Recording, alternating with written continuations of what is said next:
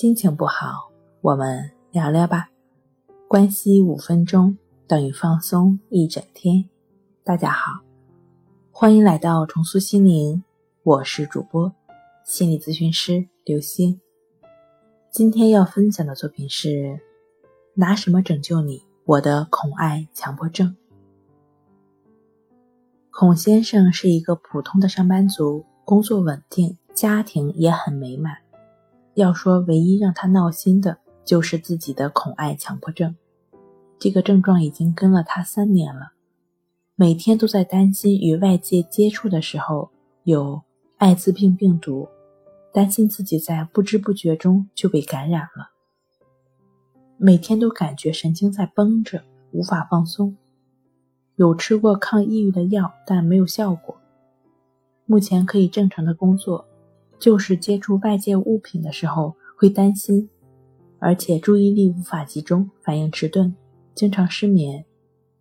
也曾经咨询过专家，也知道自己的情况不会被感染，但心里还是放不下，害怕在外界接触到这种病毒，特别是在公厕、医院、公交车等公共场合。哪儿都不敢碰，不敢坐，害怕有病毒，并且最害怕过的是夏天，因为夏天有蚊子，怕蚊子会传染病毒，感觉很痛苦。首先，我们要对艾滋病病毒的传播有一个正确的认识，减少不必要的恐慌。据研究表明，蚊子必须有目的的连续叮咬艾滋病病人。两千八百次，残血量才能够保证携带足够量的艾滋病病毒，然后传染给下一个健康的人。而实际上，科学家发现，蚊子在吸血后通常不会马上叮咬下一个，而是需要很长时间去消化吸收到的血液。另外，艾滋病病毒是一种极其脆弱的病毒。它在人体外的存活时间不会超过三四个小时，热水、肥皂、酒精、漂白剂都是它的克星，而这种病毒也无法在体内酸性的肠道的环境中生存。因此，那些害怕蚊虫叮咬或者公共泳池传染的患者的担心都是多余的。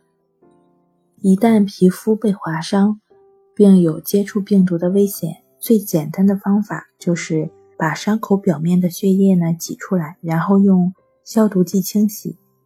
如果没有消毒剂，用肥皂或者大量的清水来冲洗，也可以降低感染的可能性。针对孔先生的症状表现，关系法配合抑制法，只要坚持练习，就会有不错的改善。中心也有很多恐爱强迫症患者成功康复的案例，相信孔先生同样可以走出来。好了，今天跟您分享到这儿，欢迎关注我们的微信公众账号“重塑心灵心理康复中心”，也可以添加 s u 零一一二三四五六七八九与专业的咨询师对话，你的情绪我来解决。那。我们下期节目再见。